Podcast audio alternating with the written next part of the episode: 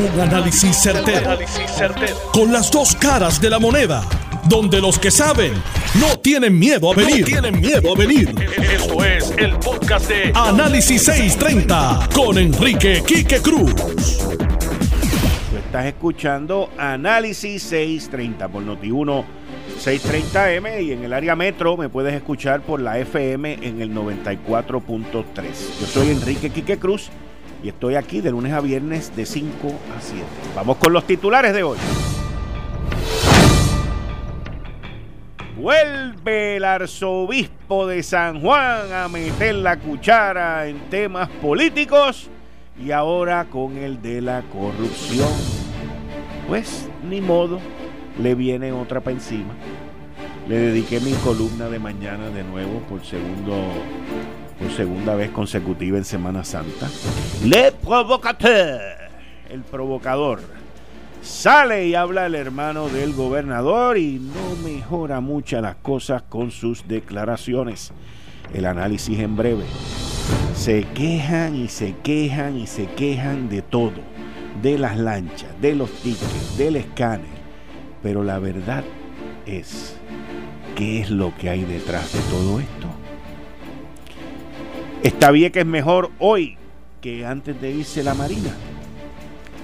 Siguen empujando los Ford Track a como de lugar, al igual que siguen prostituyendo los proyectos al tratar de utilizar a la policía de Puerto Rico como carna. Se enciende y se destruye prácticamente la Catedral Notre Dame de París. Un fuego transmitido en vivo desde París por todas las cadenas de televisión, a través del streaming, en fin, por todos lados.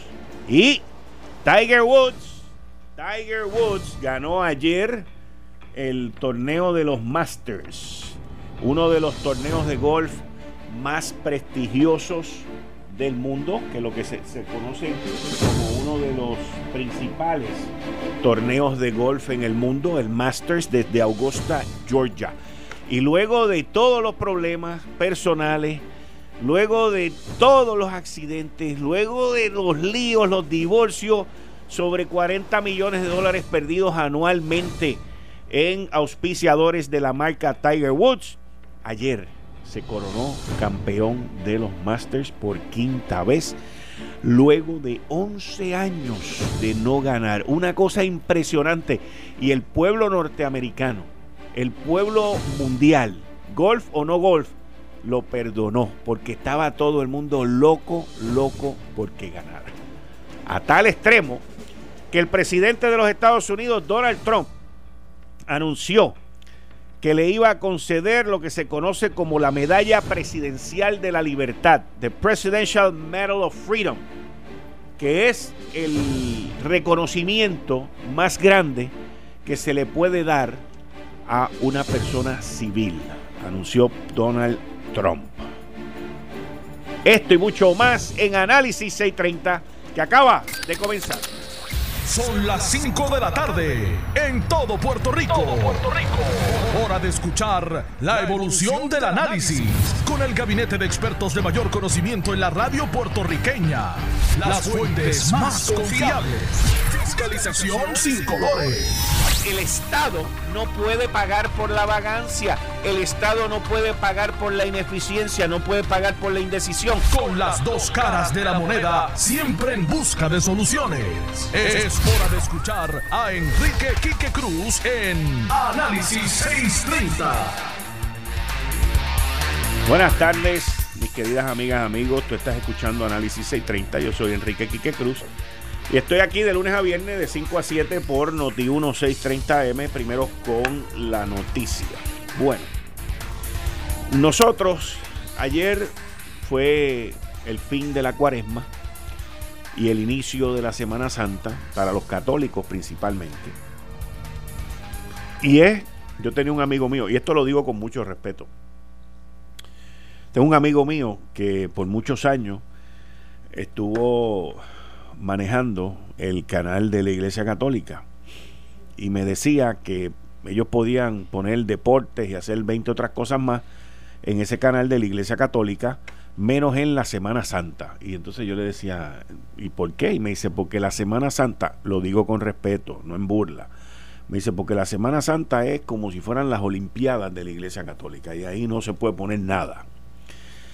Y llevando a cabo esta semana, que es una semana de recogimiento espiritual, es una semana de penitencia o es una semana de días libres, porque se siente en la calle la falta de tráfico, se siente en la calle la tranquilidad y se ve que todo el mundo ya pues arrancó para donde iba a arrancar. Dicen que los paradores están llenos, que los hoteles están llenos, que el turismo interno está a todo lo que da.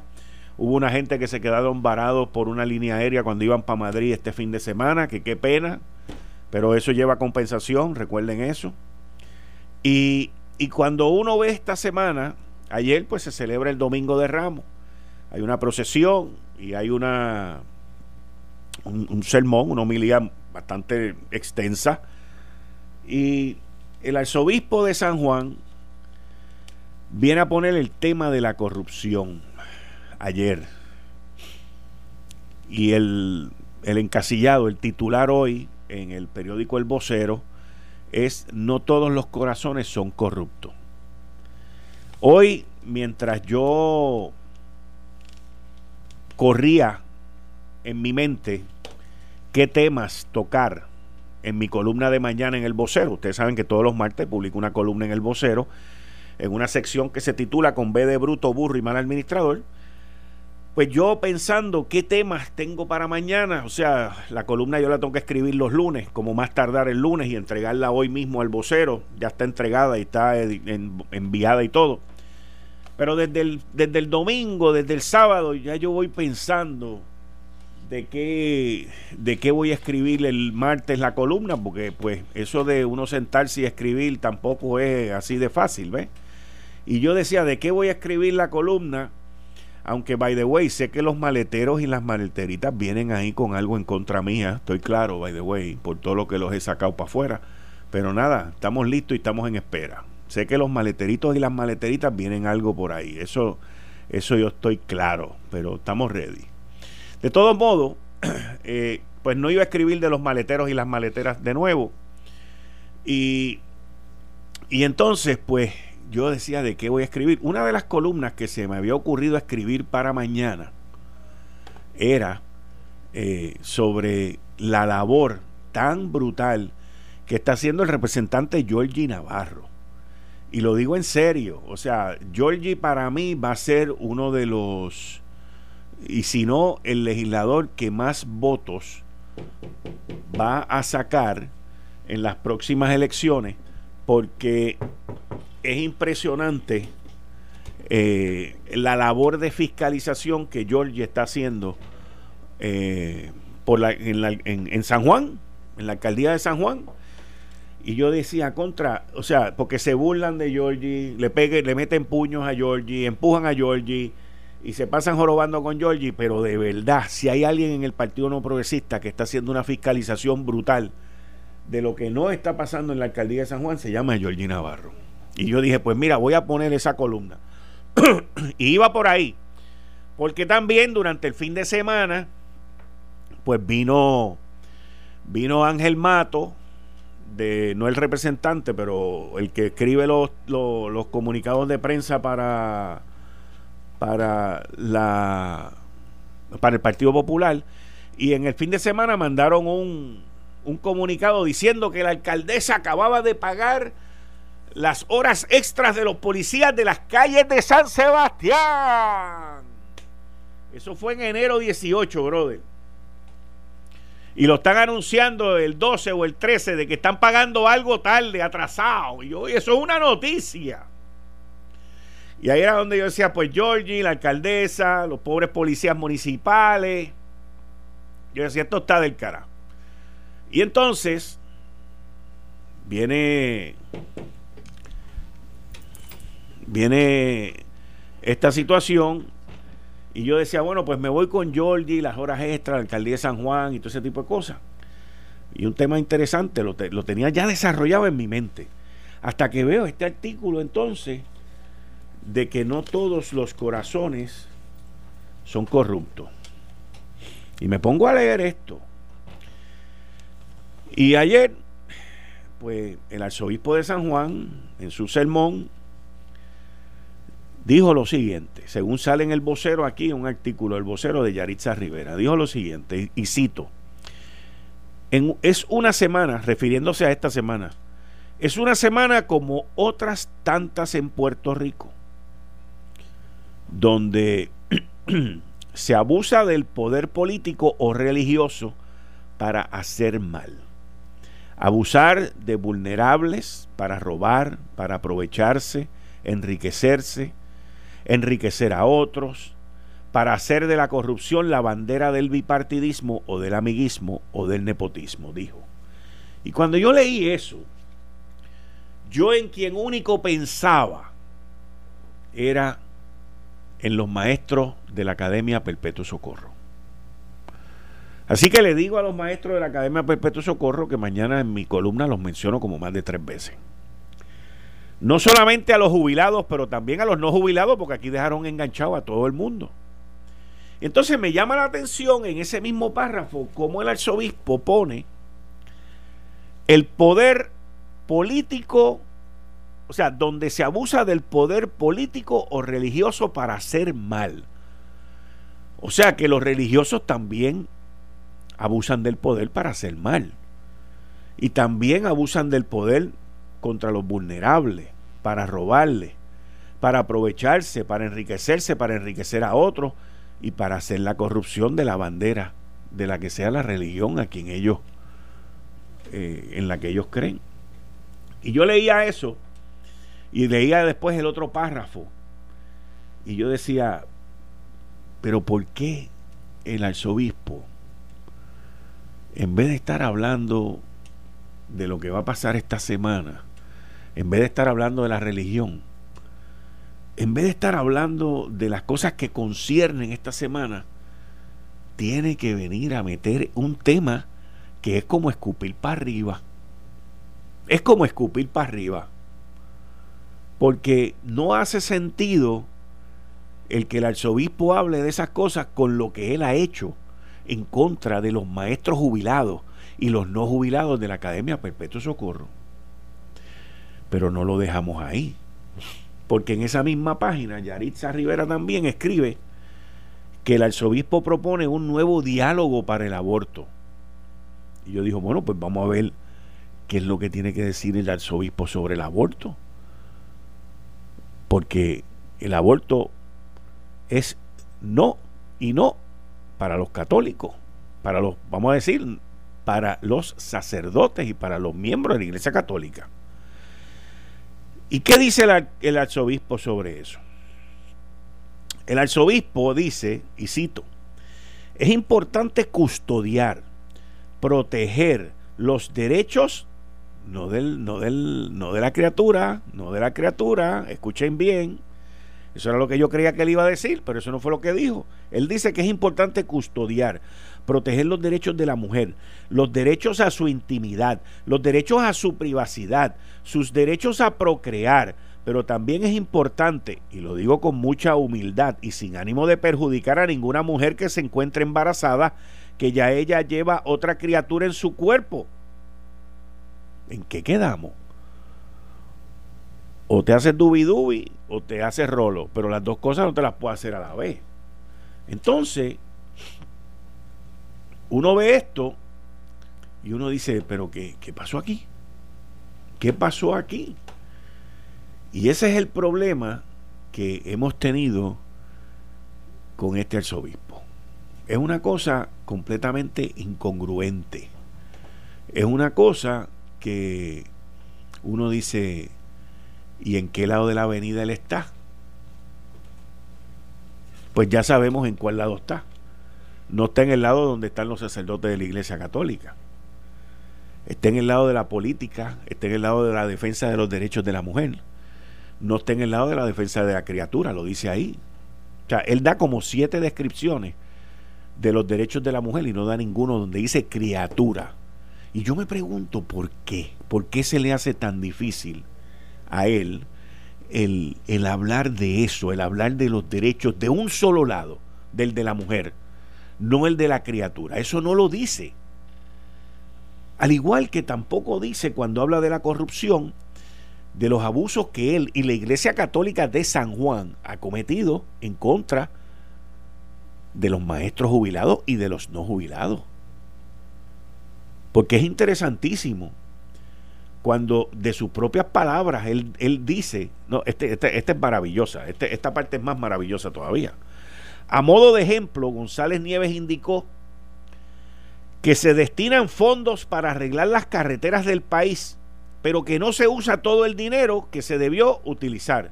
Digo, carreteras, pero es solo un ejemplo. En todos los sectores podemos hacer el mismo planteamiento. Seguro, como en el sistema de retiro de los maestros del perpetuo socorro, también podemos hacer el mismo planteamiento de que los fondos se usaron para otra cosa y no para el retiro de los maestros. También podemos hacer ese planteamiento. Al final y a la postre, la iglesia, la iglesia católica en San Juan continúa peleando feligresía. Y si tú pierdes feligresía, también pierdes los donativos y pierdes los fondos y pierdes cuando se recoge la colecta los domingos y pierdes y sigues perdiendo y sigues perdiendo. Yo no creo esto es mi humilde opinión, como dice él, con la humildad que se arropa el arzobispo, me arropo yo hoy. En mi humilde opinión, yo no creo haber visto a la Iglesia Católica del Arzobispado de San Juan en un momento tan bajito como el que está hoy en día. Y si mal no recuerdo, si mal no recuerdo, el año pasado también él hizo algunos comentarios el domingo día de Ramos y yo volví le metí una columna el año pasado. O sea que este es el segundo año en que me veo para analizar el lente miope que el arzobispo de San Juan tiene. Pero la Iglesia Católica lo quiere dejar ahí. La Iglesia Católica quiere seguir con él y el resto lo echamos para pérdida no lo veo de otra. El resto lo echamos para pérdida. Esto es una persona que, y lo recuerdo vívidamente, en la administración de Aníbal Acevedo Vilá, en medio de todos los líos de Aníbal, le regaló un anillo.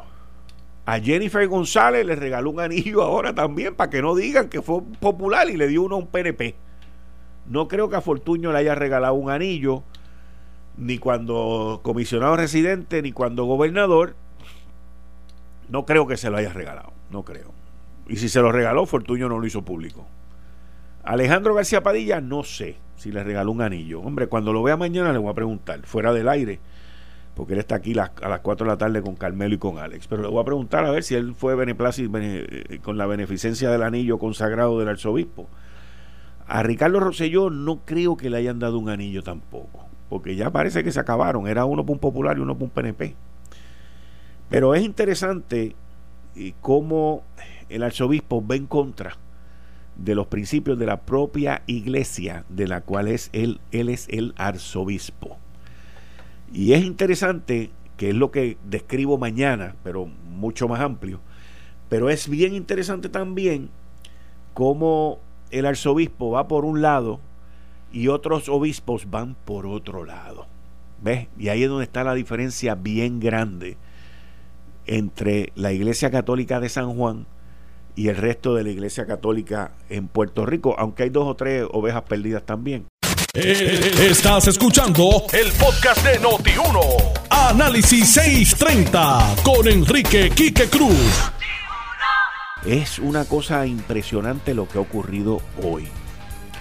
Mucho más temprano, allá ya es de noche, son aproximadamente como 5 o 6 horas más en París deben ser las 10 de la noche, 10 y 20 o las 11 y 20, una de las dos. Eh, un fuego que comenzó en la Catedral de Notre Dame.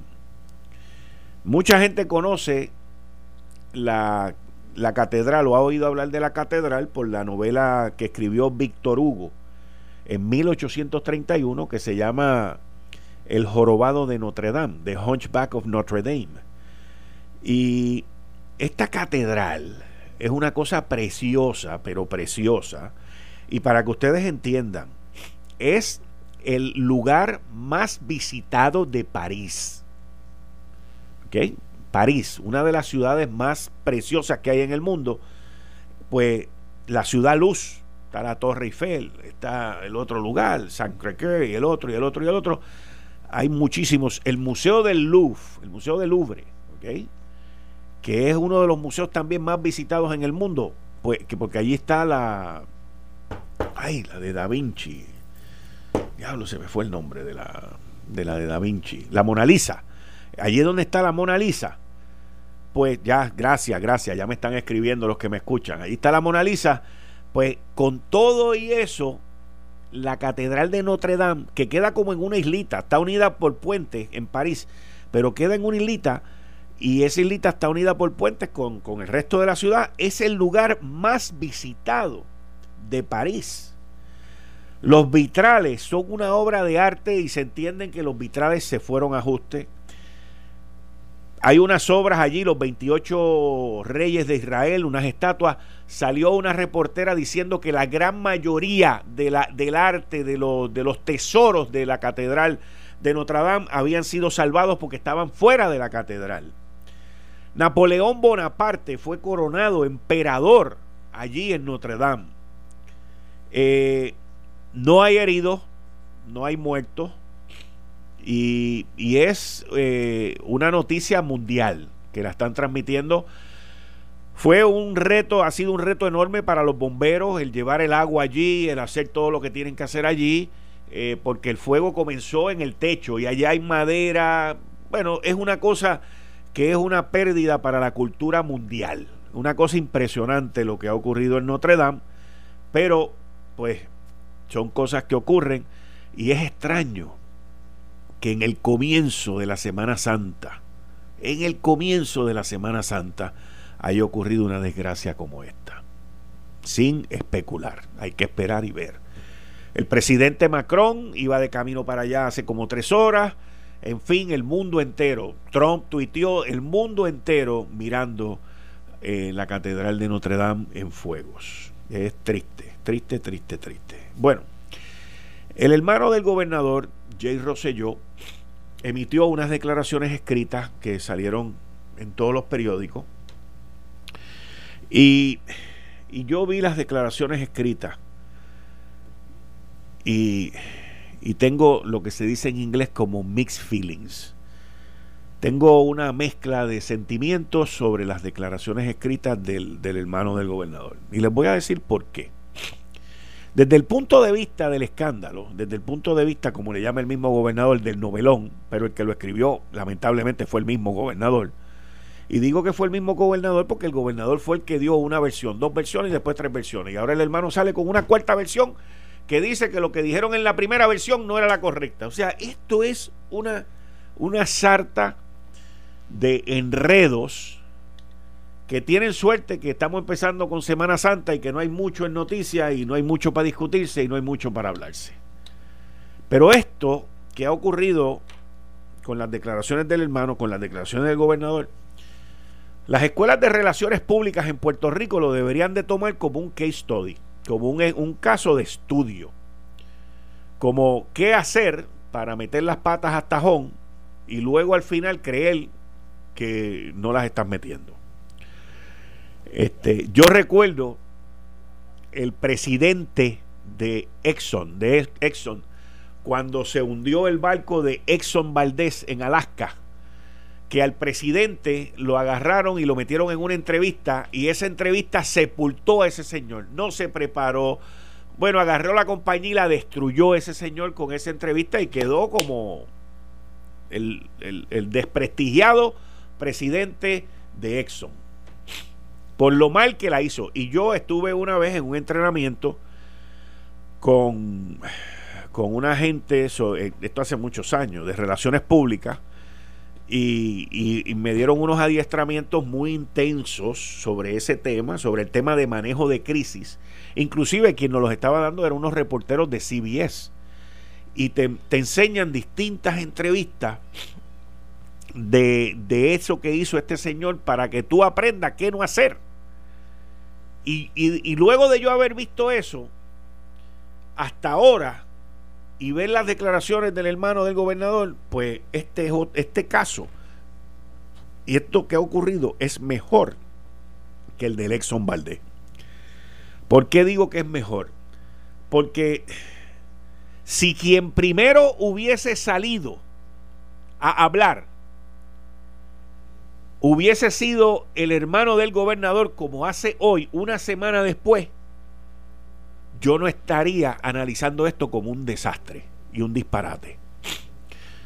¿Por qué? Porque él venía, antes de que el gobernador hablara, de llegar de su viaje de, España, el hermano venía y emitía las declaraciones, esas mismas que están hoy, las mismas que están hoy.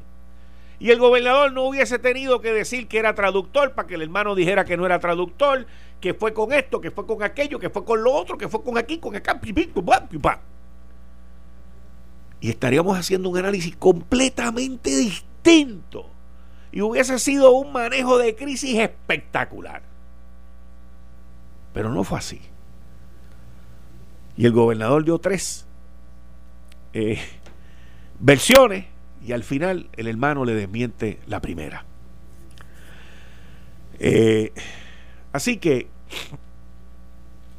esto yo espero, yo espero, principalmente para el gobernador, porque como lo he dicho anteriormente, como lo he dicho anteriormente, al final Julia Kelleher va a hacer lo que ella quiera, va a hablar con quien ella quiera, como ella quiera, y ella va a salir bien, al final ella va a salir bien, hablando o no hablando. Al final, el hermano del gobernador va a seguir en su trabajo, va a seguir haciendo sus cosas, el tipo tiene que trabajar, y si es especializado en esa área, pues la es.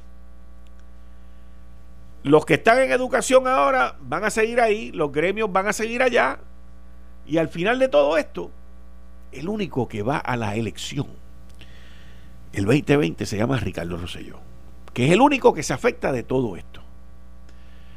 Así que aquellas mentes brillantes que él tiene alrededor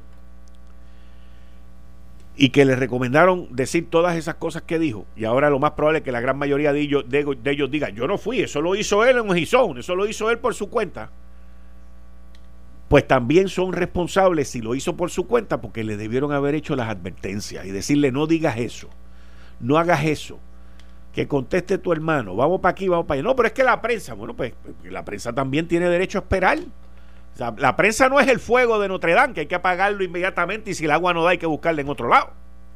La prensa lo que busca es el fuego, porque eso es lo que vende. Y máxime si te dan tres versiones distintas. Y la gente no acaba de entender que la prensa tiene todo el derecho, todo el derecho de preguntar.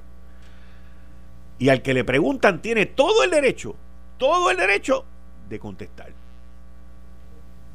y de también pedir tiempo para contestar. ¿Ve? Y eso es lo que aquí a veces no entienden. Eh, estás escuchando el podcast de Noti1. Análisis 630 con Enrique Quique Cruz.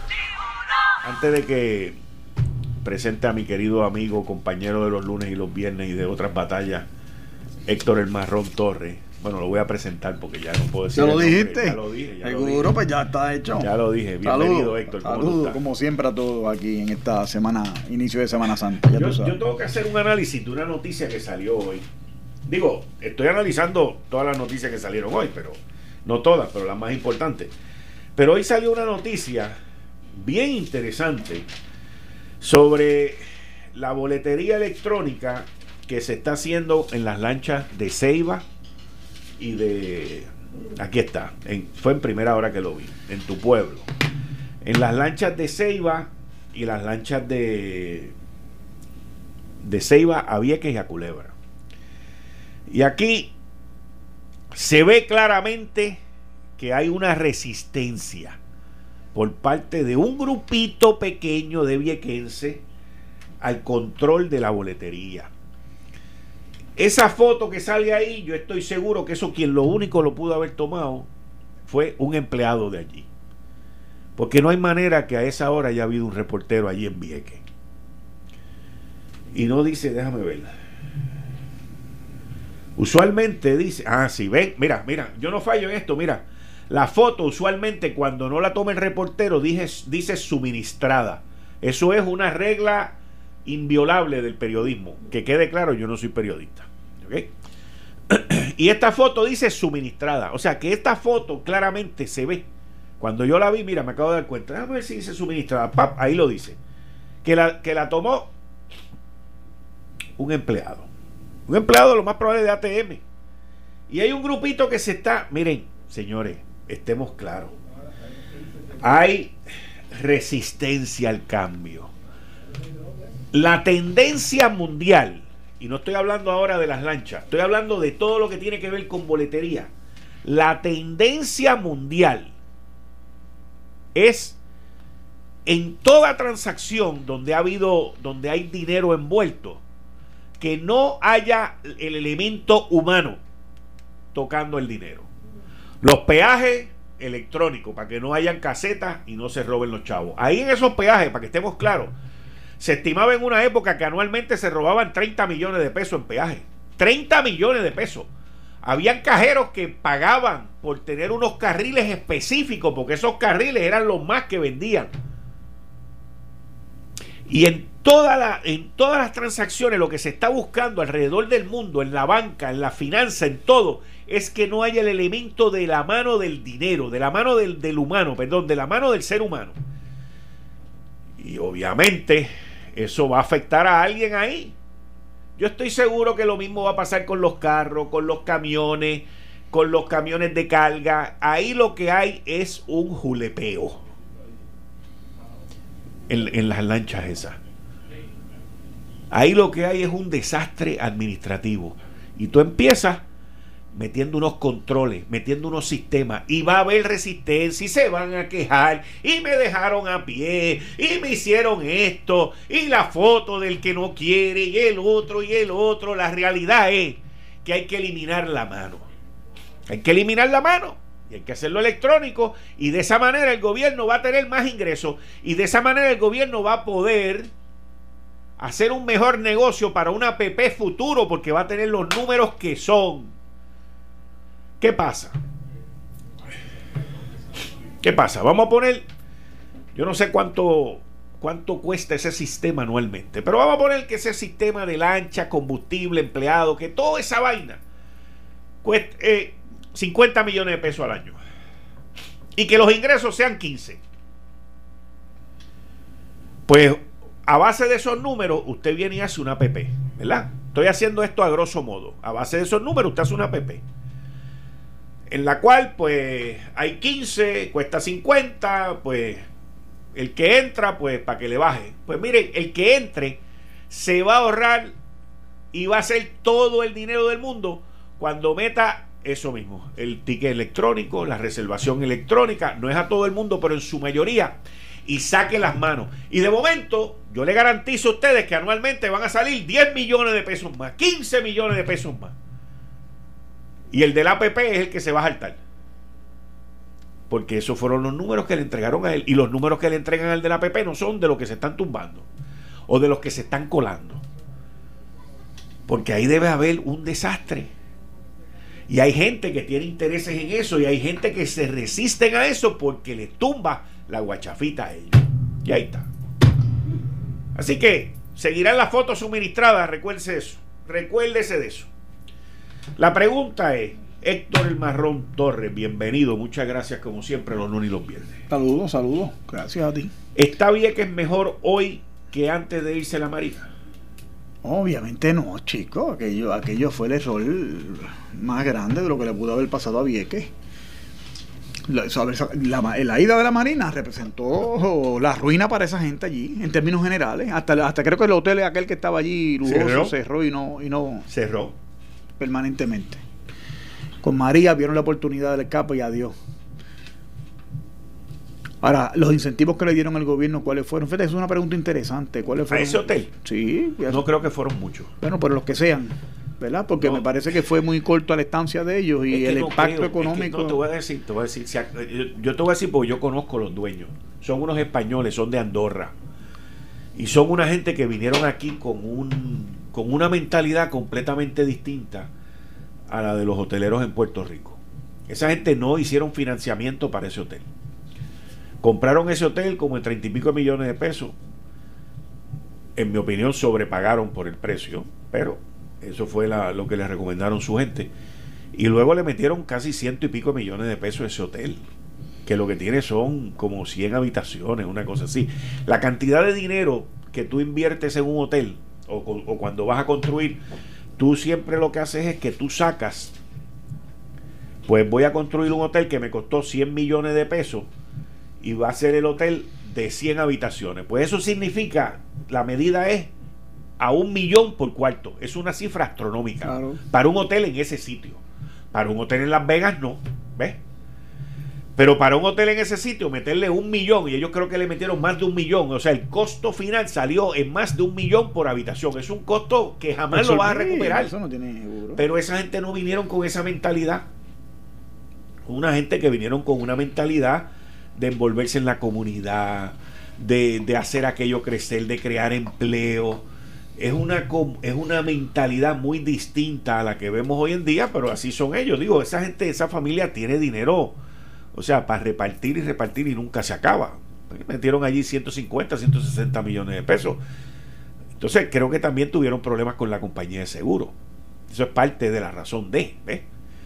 Y ahora creo que el hotel está a la venta o, no lo van a abrir. Ellos determinaron que no lo iban a abrir. Pero los otros días como que oí unas declaraciones como que, no sé, pero es, una pena porque esa gente vinieron aquí a invertir, vinieron aquí a hacer más que una labor social y lamentablemente pues las circunstancias no los ayudaron. Pero contestando tu pregunta, ni Vieques está mejor, ni Ceiba está mejor, ni Fajardo está mejor, ni Humacao está mejor, ni toda la comarca este de Puerto Rico está mejor desde que se fue la Marina. A la pregunta categórica, a la contestación categórica, tu pregunta es que no.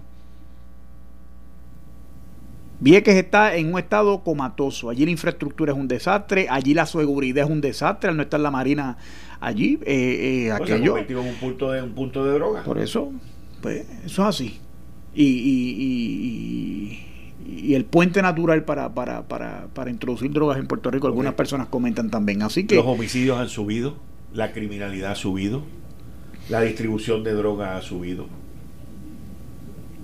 Este, en fin, eh, es trágico lo que ha ocurrido allí. Trágico lo que ha ocurrido allí. Pero hay gente que dice que no. Pero yo recuerdo cuando, cuando cantaban que se vaya, que se vaya, que se vaya la Marina. Ah, y todo Puerto Rico unidos con Vieques. Y todo Puerto Rico cuando murió lamentablemente, ¿verdad? Porque la vida de, aquel guardia de seguridad eh, fue un hecho lamentable.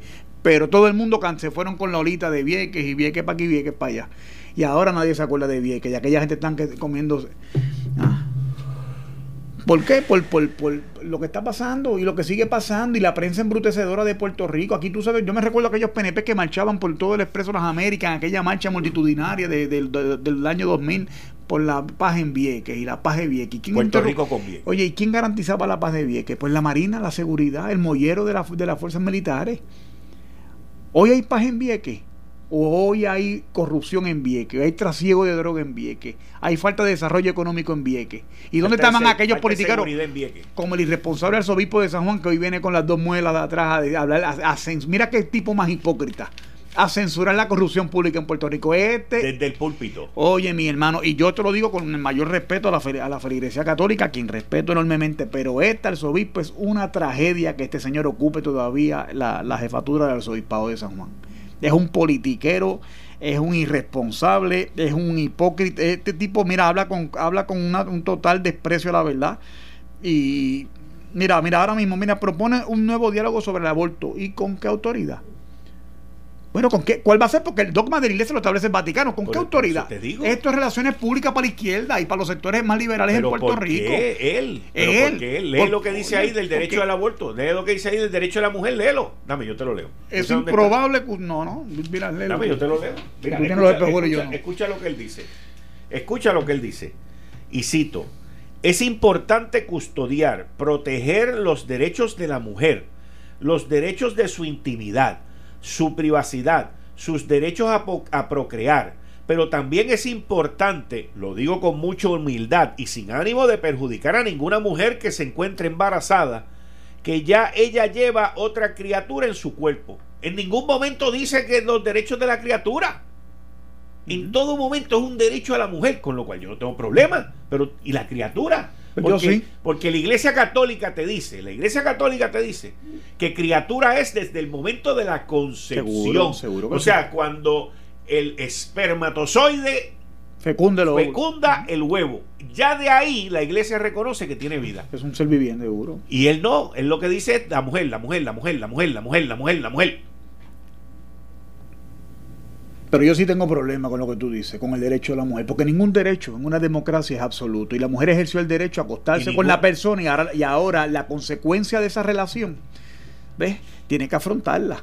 Si no se protegió, ella tiene derecho a asesinar a una persona por puro capricho, porque, ups, este no era el que yo quería para ser padre de mis hijos o mis hijas.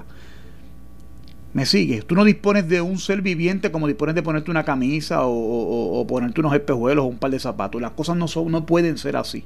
Aquí la libertad es libertad, no es libertinaje. Y tú no puedes estar eh, eh, pisoteando los derechos de otros. Y eso lo que crea es violencia, crea agresión. Y sabes que al final del día va a terminar destruyendo a esa misma mujer. Porque sabe que destruyó vida en su propio cuerpo, que era de ella que ella era el medio para eso. Eso me parece a mí que debió eh, eh, enfocarse más en en vez de estar pidiéndole mejor. Eso como cuando tú dices, perdóname lo que te voy a decir, porque sabes que no le va a gustar a quien te está oyendo, eh, pues es más o menos algo así. Y a mí me parece que eso no es el rol de él. Y aparte de que él no es el que dictamina la doctrina de sobre esos asuntos de la iglesia, él tiene que ceñirse por lo que diga la, el papado y la, y la alta y la alta curia en, en el Vaticano. O sea que me parece que esto es un tratar de hacerse simpático en estos días donde hay más atención a las cosas de los religiosos. Que by the way me dicen que quieren hacer un partido nuevo, lo cual también aquí es. Oye, eh, ven acá, este, salió eso hoy por ahí. Y no, me sorprendió muchísimo. Porque tú sabes que yo respaldo todas esas causas, eh, ¿verdad? Eh, de proteger la vida y, de adecentar un poco el, el, desorden que vivimos aquí, pero o sea, no me parece que el camino correcto sea hacer un partido nuevo. Y mucho menos los religiosos. Pero. derechos tienen, pero hay que también saber ejercer esos los derechos que uno tiene. Y las consecuencias. Seguro. De las acciones. Claro. Aunque en Puerto Rico, como últimamente eso no, se, no es consecuencia, pues a lo mejor algunos lo han tomado como una licencia poética para hacer lo que le venga en gana, pero me parece que es un grave error. El, el, el, ¿verdad? Hay cosas que se dicen, Quique, para tratar de provocar reacciones y decir voy para allá y no, vas para allá, pero. No, eso no es así. Me parece. eso no funciona, Héctor. ¿El que Tú no amenazas a nadie. Bueno. Tú ejecutas.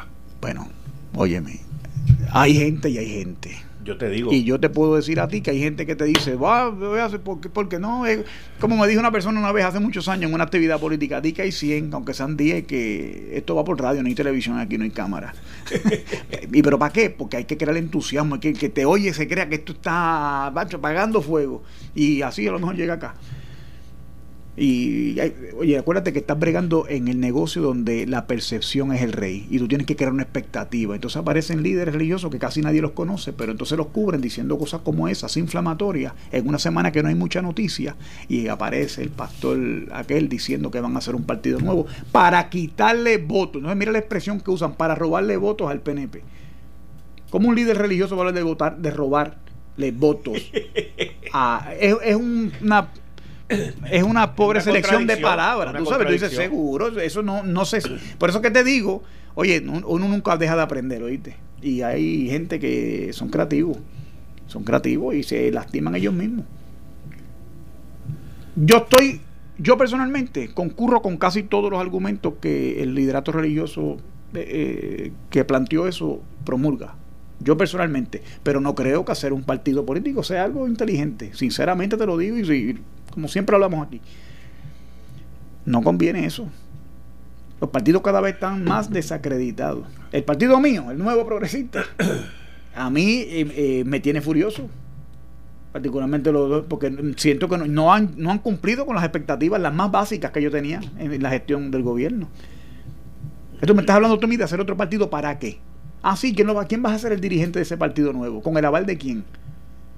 ¿Qué proyección pública tiene? Ah, porque así pasó con Estadistas Unidos. ¿Y quién dirige Estadistas Unidos?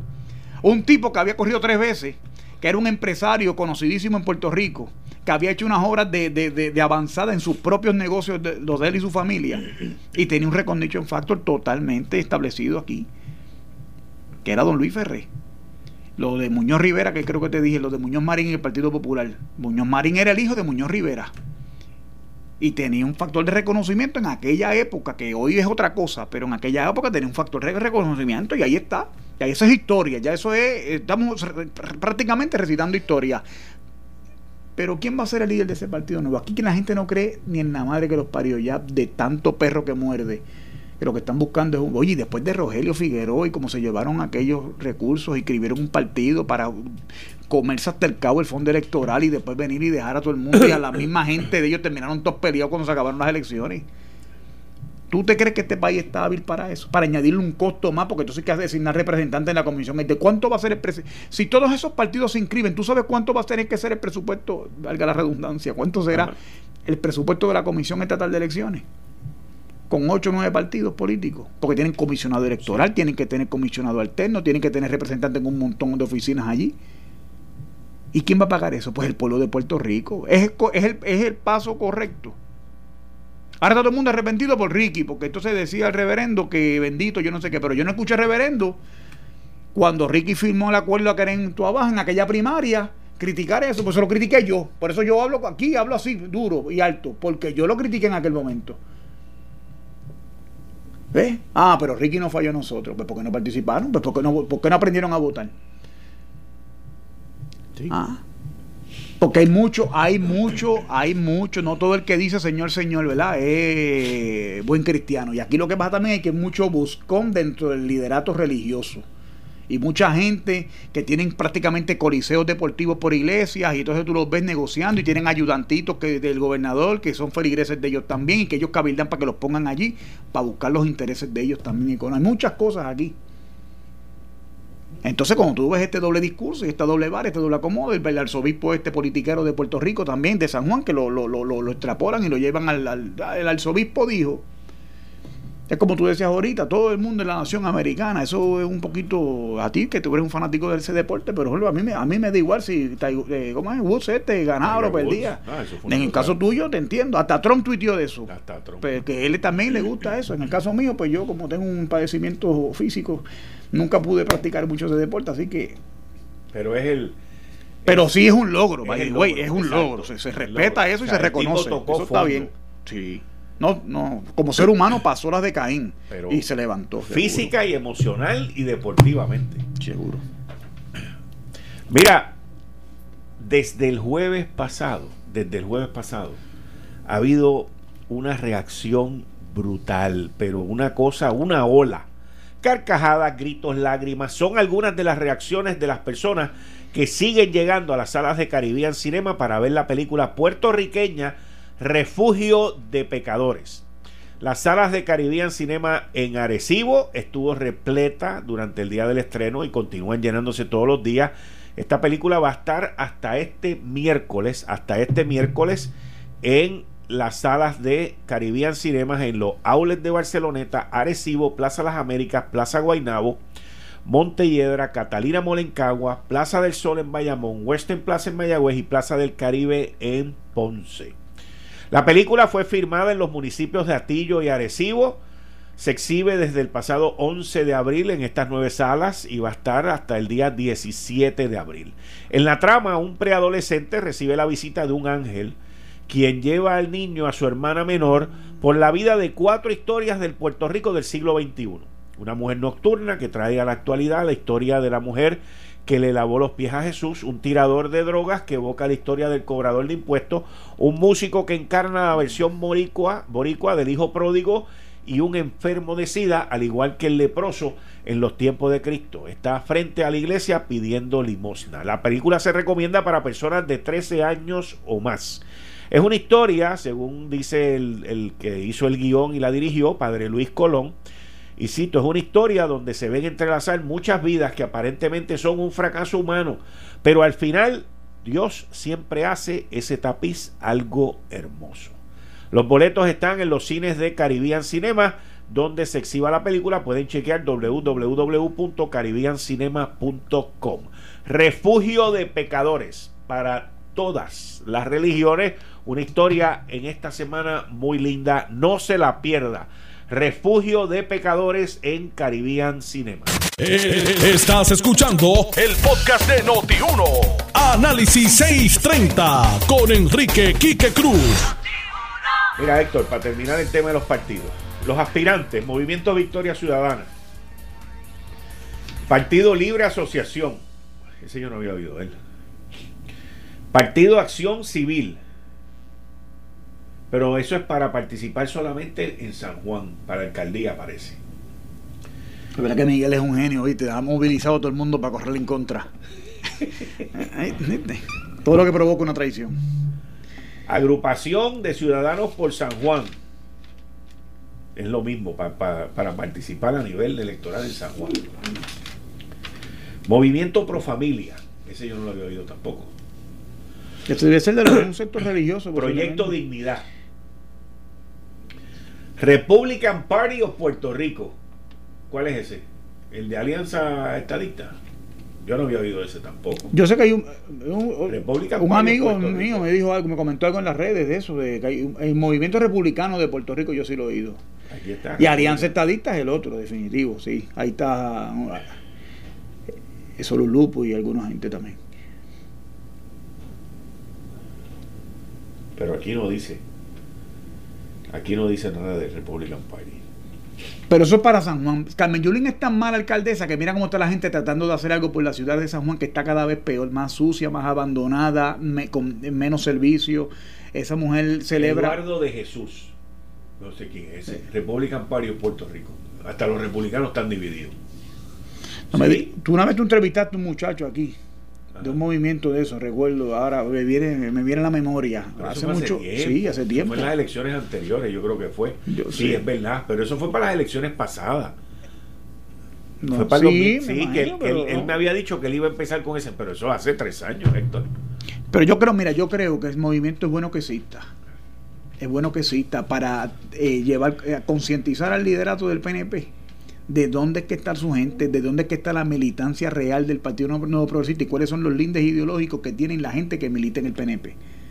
Que no se crean el cuento este de que el PNP hay muchos demócratas de calle, no, no, eso no es cierto, eso es una expectativa irreal. Y a mí me parece que eso es bueno y ayuda al partido, si lo saben llevar bien todos esos movimientos políticos. Porque el problema aquí, que tú sabes cuál es el problema, la ¿cuánta gente votó en la primaria del PNP? Fue una primaria, la primaria pasada, de poca participación la gente tiene que salir a votar.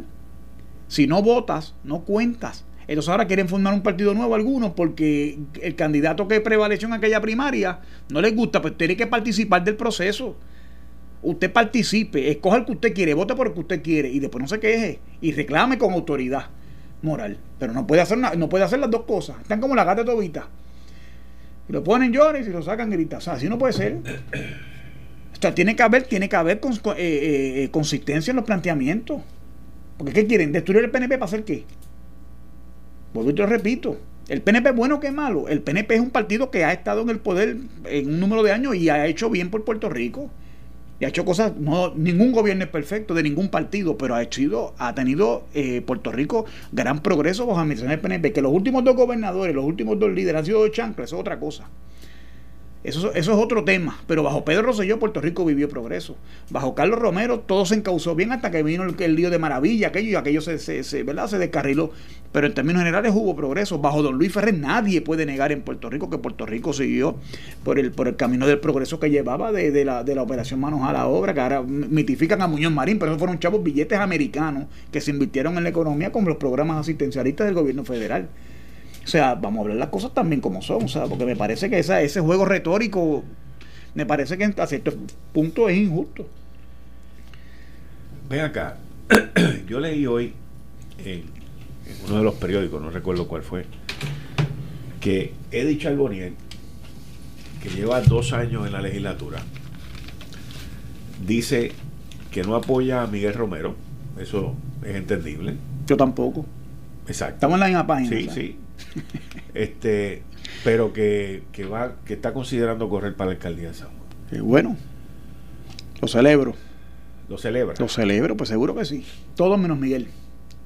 Porque Miguel es un traidor. Todo menos Miguel. Seguro que sí, se la consigna mía, todo menos Miguel. Y Henry Newman, hoy vi un comentario el otro día, que es un caballero, que es una persona seria, que también me parece que sería una persona a considerar.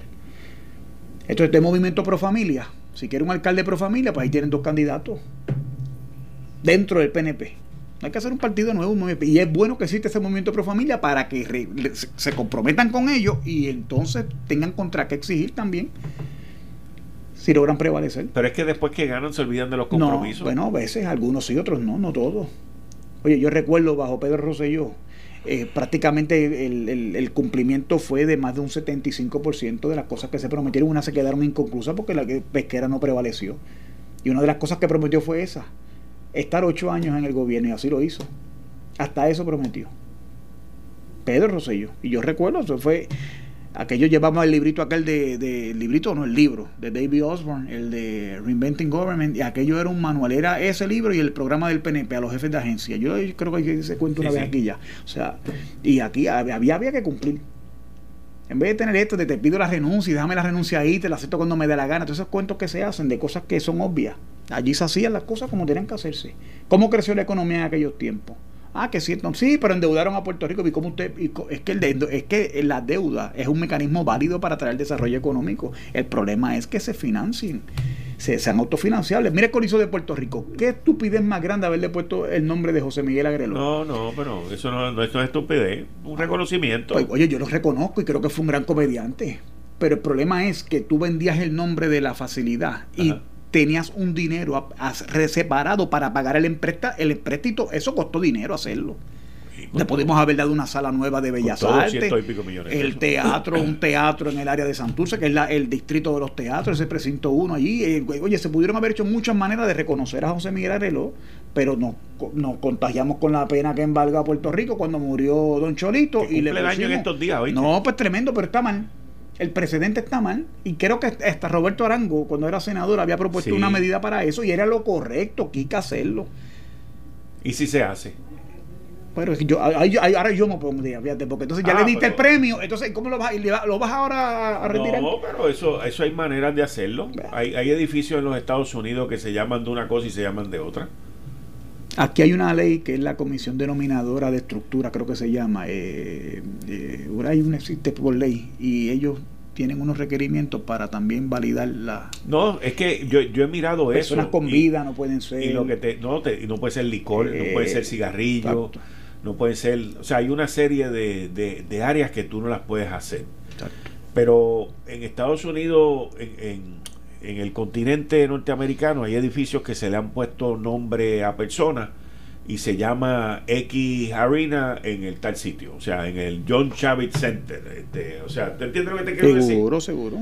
Pero de que, de que los, los, los sitios de entretenimiento, porque es una máquina de hacer dinero, by the way. Claro. O sea, el, el Coliseo José Miguel Agreló es una máquina de hacer dinero. Y, al hacer dinero, que es el problema que surge en el gobierno. lo mismo pasa con el centro de convenciones, que se llama Centro de Convenciones Pedro Rosselló, por ejemplo. ¿Ok? Se podría llamar el AT&T Convention Center. O sea, también, ¿por qué no? El problema es que eh, esos fondos no están para mantener ese aparato al día. Y ahí es donde entra el problema, porque el gobierno lo único que hace es chupar. O sea, ellos no invierten en las facilidades. Y ahí es donde está el reto. Pero en mantenimiento posiblemente, pero en la construcción, ¿quién pone los chavos del gobierno? Mantenimiento sí, pero, pero lo que pasa es que no es solamente mantenimiento esto. Mira, el, el, Coliseo, como le decimos cariñosamente, el Choli, ¿ok? Creo que tiene 15 años ya, 16 años. Y la tecnología ha cambiado en 16 ah, pues, años. ¿Ah? claro. Pues, pues claro hay que meterle esa tecnología a ese a ese pero lo que pasa es que el gobierno tú dices el gobierno el gobierno es muy grande. Vamos a, la autoridad que administra el, distrito que está el coliseo. el distrito es lo que lo administra. Por lo tanto ellos son los que están encargados de eso. Y ellos tienen que en las tarifas de arrendamiento en la manera de generar los fondos. pero por encima de ellos está el de OGP y está el otro y está el otro y cuando viene todo ese billete de acá dice no eso va para acá y lo usan para otra cosa. Está bien, pero indistintamente, eso puede, puede ser eso, pero es que lo que tú estás diciendo no excluye lo que yo te digo. Es una facilidad como esa, cuando se concibió, era para maximizar la rentabilidad del sitio. Los populares querían destrozar el, el, el implosionarlo. Implosionar. ¿Ok? De, mira de lo que se trata esto. bajo la visión y el liderato de Pedro Rosselló, porque tú, aquí cualquiera puede sentarse a soñar, podemos ser eh, soñando con Puerto Rico 630, pero es tener la visión y tener el liderato para empujar los proyectos. ¿Tú te crees que Pedro Rosselló no cogió fuego por hacer eso allí?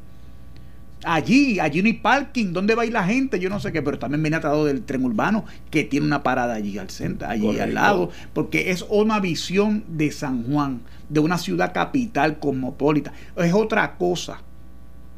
¿Ves? Y se hizo una inversión necesaria para Puerto Rico. Es como el, el Irán Bison, tú puedes tenerle todo lo, el cariño del mundo al Irán Bison, es una facilidad que está pasada de moda. Entienda, ahora en Puerto Rico se justifica una inversión multimillonaria para un, para un equipo de una facilidad que sería principalmente para béisbol, cuando aquí ni el béisbol, el béisbol en San Juan prácticamente no existe. Los cangrejeros benditos, si meten mil personas a un parque de, en estos días es mucho.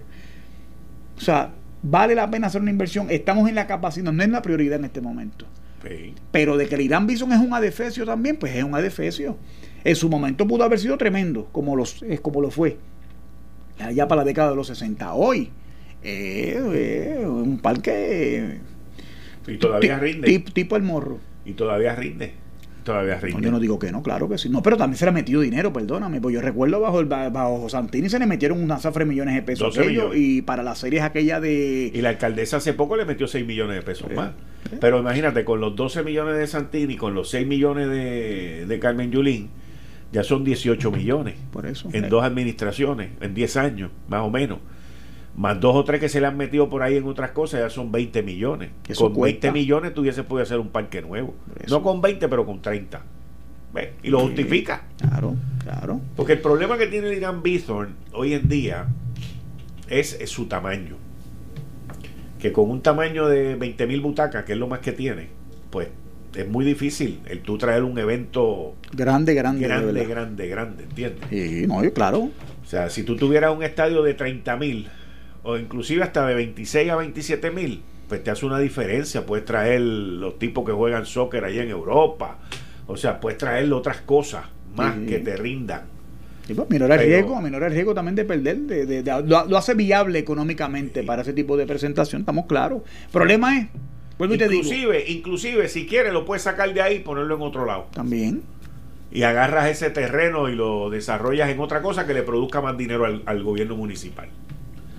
Porque todas esas cosas tú tienes que pensar. O sea, el municipio, el, municipio de San Juan tiene terreno en bruto. Mira, los dueños del mall del lado son los primeros que van a celebrar porque entienden que, le, cogen parque. le cogen parque. A la gente que va a los juegos y se parquean en el, en el, en el mall de ellos. Así que, y ellos van a, y en la consulta de ubicación de un nuevo desarrollo le van a pedir la opinión a ellos y van a gritar también. Es porque así es, así es el orden de cosas en Puerto Rico. Cuando se le añadieron 2.000 butacas, ellos levantaron bandera. Claro. Y creo que alguien planteó una vez que para hacer una sala de convenciones allí también gritaron. Ellos no quieren que allí, ellos, si pudieran hacer un parque recreativo, mejor. Hacer la extensión del parque Muñoz Marín y traerlo hasta la misma Rupert, mejor para ellos. Y que el área de frente a la Rupert sea verde, muchos árboles y muchos. Y si pueden hacer un laguito artificial, hasta mejor. Que no tenga parking. Que allí no se haga nada que todo el mundo se parquee por la Piñeiro para que le dejen el parking de Plaza quieto. es así. Es así. Ellos eran lo de ellos.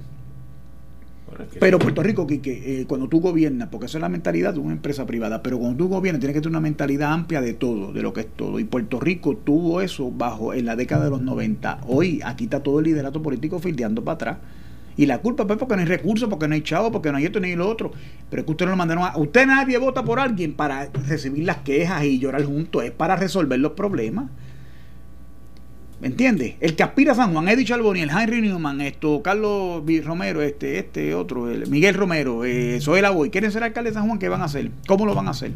¿Dónde van a sacar los recursos necesarios? El municipio está altamente endeudado y su administración incompetente. Vaya usted a saber cuando venga ese programa de esa comité de transición, lo que, los sapos y culebras que habrán allá adentro que no tenemos conocimiento. Yo te garantizo a ti que el municipio de San Juan está destinado, está destinado a una sindicatura por parte de la ley promesa. ¿Cuándo va a ser eso? Porque llevan tres años aquí la ley promesa y los muy irresponsables no han tocado un solo municipio que todos sabemos que están quebrados. ¿Ah? ¿Y dónde está la gente? Ah, y yo escucho a veces, veo en las redes sociales mucha gente con mucha esperanza con la Junta de Basilón Fiscal. No van a hacer nada.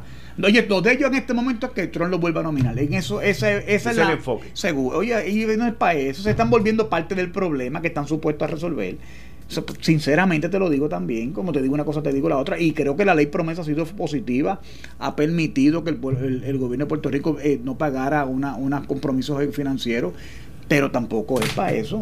Han vuelto todo esto. Mira, mira la Yaresco haciendo conferencias por allá y el nuevo día dándole unas páginas allí. Yaresco dice en el foro este, en la universidad, que ella está la vaina. Pero, es que dijo lo mismo que ha dicho aquí. Por eso, pero por eso, pero entonces.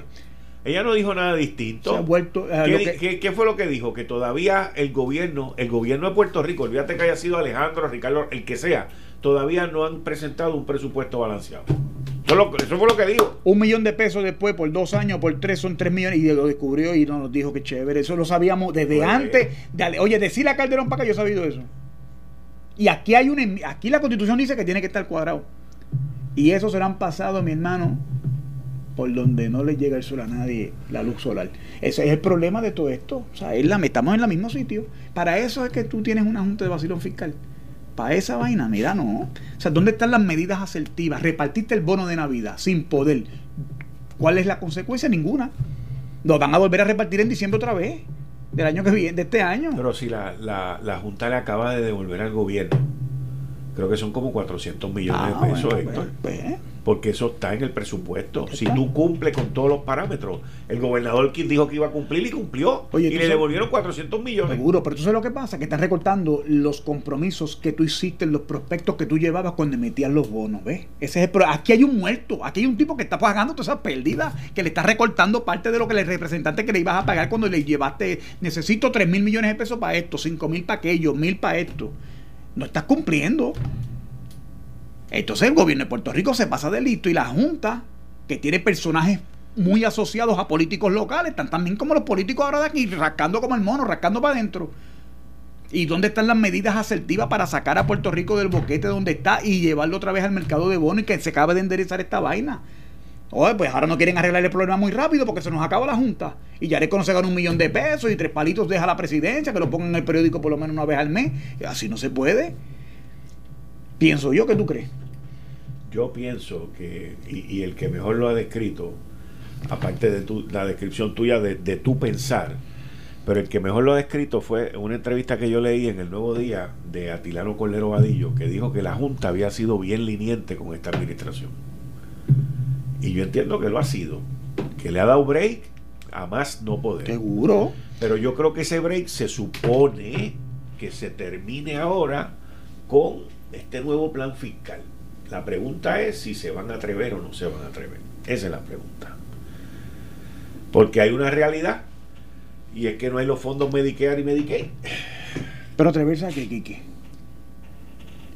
Yaresco dijo, la, la directora de la Junta, que dijo que Puerto Rico tiene que prepararse para vivir sin fondos federales. yo no estoy de acuerdo con eso. Es un disparate, Quique. Eso es un disparate y nos cuesta un millón de pesos y es un disparate lo que está diciendo. Eso, es un disparate. Si tú quitas los fondos federales de Puerto Rico, matas la industria alimentaria, matas la industria médico-hospitalaria.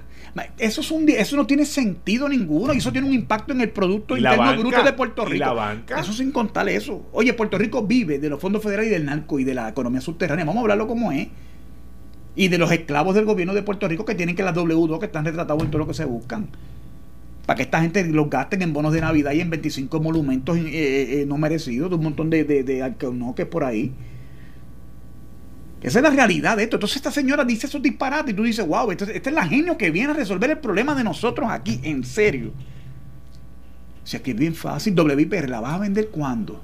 ¿Cuándo vamos a dejar de oír? Jamás te olvidaré. Oye, que hizo todos los años las mismas canciones, el mismo programa. Eso dice, fulano de tal, eh, eh, preocupado porque la privatización del Canal 6. Pues seguro que sí.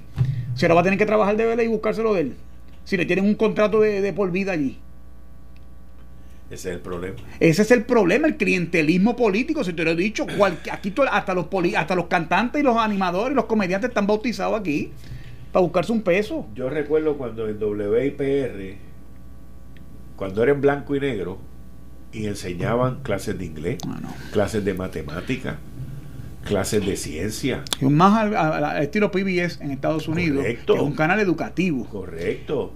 Y aquí se usó para coger a cuatro 20 tú que se ponen a gritar y a jorobar la vida, pues mira, para que te calles la boca, ¡pum! Y entonces cuando se venía el otro gobierno y le cancelaba el contrato, entonces se volvían a jorobar y a, y a estar jorobando por ahí. Pues, es que lo dañaron, lo dañaron. ¿Cuál es el objetivo? ¿Cuál debe ser el objetivo del Canal 6? Eso debe ser lo primero que se debe haber hecho. ¿Cuál es el objetivo del Canal 6? Pues yo no creo que es dar noticias, por ejemplo. Claro, es un disparate, es otro disparate. El canal se compite, el gobierno de Puerto Rico, con los medios privados, Pues- que eso está mal. Si tienes a Noti1, tienes a, a No, cinco no, a- cadenas de radio, tienes, tienes- tres de televisión, tienes tres de televisión. tienes tres periódicos de circulación general. ¿Para qué tú tienes que dar noticias? Por eso te digo. Pero hay un montón de reporteros desempleados que son alcahuetes de políticos que hay que buscarle un guisito. Pues, pues, pues volvemos a es lo que te estoy diciendo. O sea, Eh. se desvirtuó la esencia de ser. ¿Ves? Eso Claro. debe ser un canal de, de- de dar clases, de, de- de- de que la gente eche para adelante. Pero no es de que el amiguito eche para adelante. Mire, y hay cosas, y yo defiendo mucho la administración de Pedro Rosselló, por ejemplo, pero hay cosas que se hicieron mal. Cuando Pedro Rosselló ganó las elecciones en el 93, tú sabes lo primero, una de las primeras cosas que hicieron. Votar a Roberto Vigoro para poner a Luis Denis Rivera a cantar los números de la, del Powerball, de la, del premio ese de la lotería. De acuerdo. Porque Luis. Denis Rivera era el que estaba, ahí viene Rosselló, échale los brazos, me va llegando, y todo el mundo, y, De acuerdo. y entraba Rosselló como el, como el héroe, y había que hacer todo aquel montaje. De acuerdo. por política partidista, porque hay que cantar unos números de la loto, no hay que ser muy, muy, no hay, no hay muy, no hay mucha ciencia en esa cuestión, pero había que darle el premio de Ese- con los el premio. eh, seguro, pero el canal 6, esa es la mentalidad del canal 6, eso no está es para eso. Yo no tengo, yo, como yo lo hubiera vendido ya, porque yo eso no tiene ninguna razón de ser.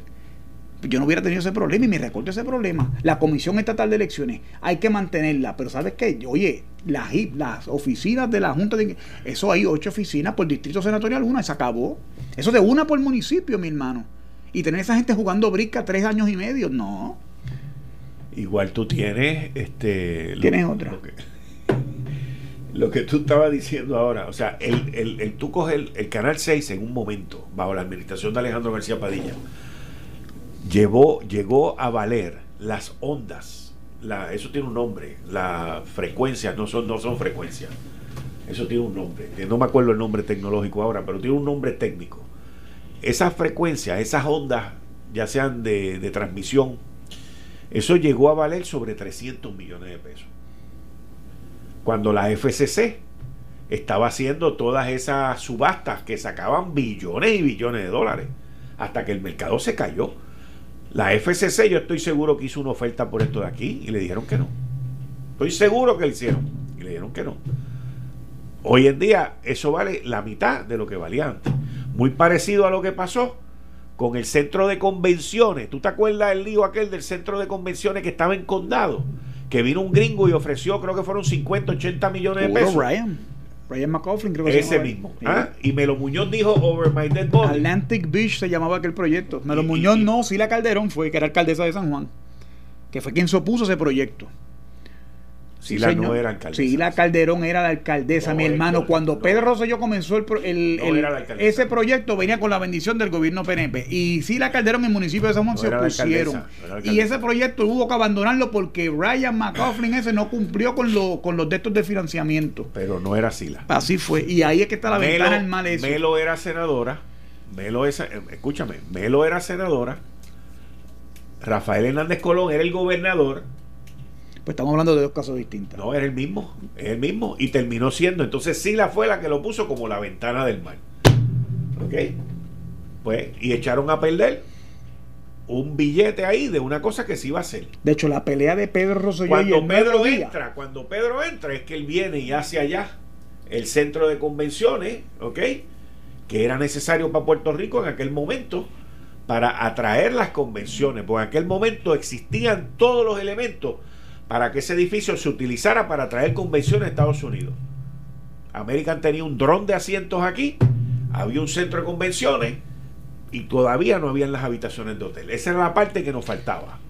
Eso es así. Lo que pasa es que se dieron unos eventos, por ejemplo, que el Navy, el dueño de la marina de la base de Isla Grande, le, transfirió al gobierno de Puerto Rico y se hizo efectiva. ¿Te acuerdas que allí estaba hora pública, había un par de agencias de gobierno y Pedro Rosselló rimpió todo eso para hacerlo lo que es, lo que se ha tratado de hacer y que a duras penas ha visto la luz del día a, suelo de brea, que es lo que ya se ve allí, que es el centro de convenciones, los hoteles alrededor. Porque lo importante es el alrededor. Claro, la actividad económica agregada que supone que el centro de convenciones está allí. Sí, por eso es que el Sheraton es de 400 y pico habitaciones. Correcto, pero tiene que haber público para, para, actividades que permitan que, la gente convencione en el mismo sitio. Tiene que ser público de afuera, porque eso no está esto, eso allí no está hecho para el show de Beauty Parlor de la esquina, ¿entiendes? Claro. Claro, definitivo.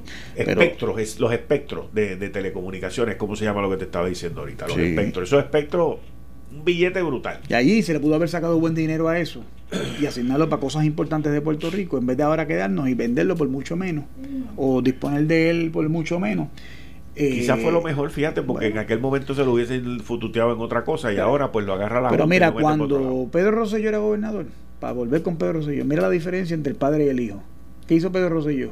La telefónica hay que venderla. ¿Por qué? Porque se aprobó una ley de telecomunicaciones en diciembre, un mes después que ganara en el 96, se aprobó una ley federal, que había que moverse porque si no eh, íbamos a quedar en Puerto Rico perdiendo esa inversión allí porque el mercado de las telecomunicaciones se estaba digitalizando, la señal análoga ya no venía y todo era, y mira por dónde vamos ya para el 5G y hay un negocio grandísimo de telecomunicaciones, una competencia feroz. Mira cómo pautan en los medios. Tiene un, es tan grande el negocio de telecomunicaciones que tiene un impacto directo e indirecto fundamental en la economía de Puerto Rico. Pero ¿qué se, ¿cómo se hacen esas cosas? Con liderato, con convicción de lo que hay que hacer y de cómo hacerlo. No, con, no tratando de darle un pilón a todo el mundo aquí para que todo el mundo esté contento. Eh, estás escuchando el podcast de Noti1. Análisis 630 con Enrique Quique Cruz. Cada vez que un legislador quiere pasar algo que no es bien visto por la sociedad o un sector de la sociedad, meten a la policía de Puerto Rico, que tantos chavitos son para el retiro, que esto es para lo otro, 50% para los municipios. Ahí tenemos un legislador empujando los Ford Track, brother. Empujando los Ford Track. Eso que ha causado tanta muerte, tanto, tanto accidente, los desmadres que se ven por las carreteras, yo los he visto y sin estar aprobado como quiera los están los, usan por ahí. Una vez ya una vez la Rumble vi yo como 40 o 50 la misma policía no les puede meter mano porque son tantos que no saben qué hacer con ellos. Pero yo no entiendo cuál es la por ahí anda el león de la metro verdad muchacho está grave hoy está grave. Está enmayado o está, o está aburrido una de dos porque el león de la metro que no huya más porque muchacho nos traga nos lleva para allá pues mira, yo, yo, yo, no entiendo, yo no entiendo cuál es la el atractivo que tiene para un representante meterse en eso. Pero que lo están pidiendo. ¿Cómo que lo están pidiendo? Lo, están pidiendo, lo, que tienen los Fortras se lo están pidiendo. es un seguro. Eso no se da en el vacío. para que él sirva de. Y él le dice, pues vamos. Seguro, vamos a meter mano, pues vamos. ¿Qué hay que hacer? Radical, pues yo radico el proyecto. Así. Seguro. Ahí se legisla por la petición. A veces tú puedes radicar un proyecto por petición y lo pones ahí y lo, y lo radicas. Pero el problema es que la gente que guían estas cosas son medios desordenados. No tenemos policías en Puerto Rico. Prácticamente estamos, eso está manga por hombro. No hay patrulla. Mira, aquí hay una foto y ninguno tiene un casco puesto. No. Eh, eh, la misma foto que sale en este periódico. O sea, yo no, entiendo eh, cómo funciona eso. Sin embargo, la misma policía tiene full track y los utilizan ellos mismos, particularmente en las áreas eh, costeras. Ahora mismo en esta Semana Santa los vas a ver en las playas y en, las áreas de, de, de recreación y, de esparcimiento. O sea, ¿Cuál es el motivo de prohibirlo? Pues mira, las conductas desenfrenadas tiene que haber sido y los accidentes que provocaron esas conductas que, que, llevaron a eso. Yo, yo, porque yo de verdad que no, que no, no, no, como no conozco mucho del sistema de, de los carros, yo sí me recuerdo un representante este de Bayamón, el, el, hijo... Se le murió un hijo. En un accidente de esto, pero eh, pues no sé, yo no sé, de verdad que no, no, no, no tengo muchos elementos de juicio para pasar sustantivamente sobre si están aptos, pero yo, yo preferiría que no estuvieran, no sé, me da la impresión. Igual que las motoras, las motoras estas eh, eh, de alta velocidad, que tú ves estos tipos corriendo sin caco con las, las, Polo eh, brincando para o sea, a 80, 90 millas, una conducta desenfrenada que puede que pone en riesgo su propia vida y la de los demás. me parece que eso deben tener algún tipo de control. Ahora, esta manía de estar prohibiendo conductas que no necesariamente hacen daño a alguien, pues también tengo reserva con eso. O sea, no. ¿Cómo cuál? Bueno, pues qué sé yo, chico, esto. cualquier proyecto que tenga que ver con, con, eh, con prohibir cosas que no le hagan daño a alguien, a un tercero, que sea problema mío pues pero ese no es uno de ellos. Pues por eso, pero en este caso. Los no son un ejemplo de eso que tú estás diciendo. Por eso, lo que pasa es. te afecta a ti cuando tú estás por la carretera. Por lo tanto, eso que te estoy diciendo. Pero en el caso de si los tipos se conducen con orden en la carretera como los vehículos, los carros te dan llamados a seguir unas leyes, una regla de tránsito. Y aquí no. Si usted, pero Puerto Rico tiene un problema tan caótico. ¿Cómo es posible, Quique, que tu gobierno tenga 12 mil millones de pesos en el banco, las cosas estén bien, le tumben chavo al centro médico, se lo añadan a la fortaleza y no hayan chavo para nombres policías para hacer cumplir las leyes? Que es un deber fundamental del Ejecutivo y hasta lo rezan cuando juran los cargos que ejercen. Hacer cumplir las leyes, cumplirlas primero y hacerlas cumplir después. Y no tienen y no pueden hacerlo. Es la confesión de que esto está destruido. Es frustrante. Yo el que ve esta cosa de lo, tú le das los datos, los datos. a un ruso o a un checoslovaco, a un tipo de por allá de la Simpson, un canadiense que no sepa nada, lo explica. Debe salir en 15 minutos como, como mirarte con rostro perdido y decirte. ¿De dónde tú eres? Sí, pero ¿qué monte tú me estás diciendo? Eso no puede ser. Pues así es, ahí pasa aquí. Ahora ellos pagan malvete, me imagino también. Ellos pagan sus utilidades, me imagino que pueden utilizarlos dentro de sus áreas de, porque esto es un todoterreno, esto es para finca y para este tipo de cosas, para recoger plata, no es para eso no es para carretera. No es para estar huileando por ahí, ni para estar creando. Ese es el problema. Y con todo y eso lo hacen. Acuérdate también que los políticos también usan esta gente para hacer las caravanas gente también muchas. Y entonces a ellos les gusta el vacilón ese. Y entonces, ¿por dónde corren las caravanas? Por las avenidas principales de Puerto Rico. Si, lo, si le quitas eso también los políticos no se benefician. Con tanto problema que hay aquí. Sí. Sí, no, no, y que le metan una noticia a cuatro cuando hay tanto escándalo y tanto problema serio de su política pública mayor que este proyecto que no va a ver la luz del día. Esto no va a ver, esto no se va a aprobar en ¿Para qué tú lo pones en la primera página 4 A mí lo que me molesta, aparte de, de, convertir lo ilegal en lo legal, que ahí es donde yo tengo reparo. Pero que era legal y se convirtió en ilegal. Lo ilegal en legal. No, lo legal a ilegal y ahora, ahora al revés hoy es ilegal. Hoy es ilegal. Pues yo tengo problemas con convertir lo ilegal en legal, en, lo que sea, en lo que sea. Igual que vi un artículo durante el fin de semana que tiene que ver con el cannabis. Y de una junta que hay del cannabis, una señora que está ahí. Y algo de eso, sí. Que ella es de la junta y es de, la sociedad y es de, de todos lados. Y eso, vuelvo y te digo, te crea problemas. Te crea problemas. Y esa es la mano de los maleteros la que está metida ahí. Es claramente. No, hay gente que ha hecho unas inversiones grandísimas. Yo lo, pero es que no puedes hacerlo, o sea, haz las cosas bien y no mires a quién. Es que no funciona así. ah, pues. Tú sabes cómo es esto. Ese es el problema. Tú sabes cómo es esto, mi hermano. Ese es el problema. Poderoso caballero de un dinero. Ese es el problema. Y por eso es que la industria, que tiene un buen potencial, ¿sabes? Mira lo que ha habido en Canadá y en otros sitios, pues aquí se ve amañada. ¿Por qué? Porque los políticos, expolíticos y futuros políticos, todos quieren tener una tiendita de cannabis, todos se quieren meter aquí, todos quieren ser socios de aquel, todos quieren representar al otro, y así no se puede. Así no se puede. La industria, aquí no se llama la industria del cannabis de los expolíticos o la industria del cannabis de los políticos para cuando se dejen de ser políticos se retiren y sean este, personas de empresa privada. Ese, ese, no es el, esa no es la esencia de la industria. Y yo creo que esa industria empezó mal por eso. O sea, se, se contaminó con eso. Y ahí es donde vienen los nombramientos. Pues vamos a poner a fulanito aquí, vamos a poner a fulanito allá y vamos a crear una junta. Y entonces aquel allí, aquí, allá. Y todos son movimientos políticos. Para que los maleteros logren su objetivo. Y ahí es donde está el problema. El problema está en el liderato que se elige, que no tienen carácter. La primera virtud de un líder es el carácter. Usted no tiene carácter, tiene una espina dorsal que sea de titanio, como la mayoría de los políticos que hay, que la espina dorsal es de gelatina. Pues pasan esas cosas y se dejan corromper. Cuando usted tiene una visión de lo que usted viene y hace una representación un pueblo, usted cumple con lo que usted dijo. Si no, téngase las consecuencias, porque al final del día, por más recursos económicos que te pueda traer los actos de corrupción en los que te puedas ver envuelto, la verdad te va a alcanzar y vas a terminar desacreditado y fastidiado ante el pueblo y ante la gente y ante su propia familia. Eso no falla nunca. Y mientras más alto se trepan, más duro se dan. Acá han habido políticos que se creen que son invencibles y se ponen con una majadería y una jaquetonería y cuando pierden tú los ves llorando como nenas después.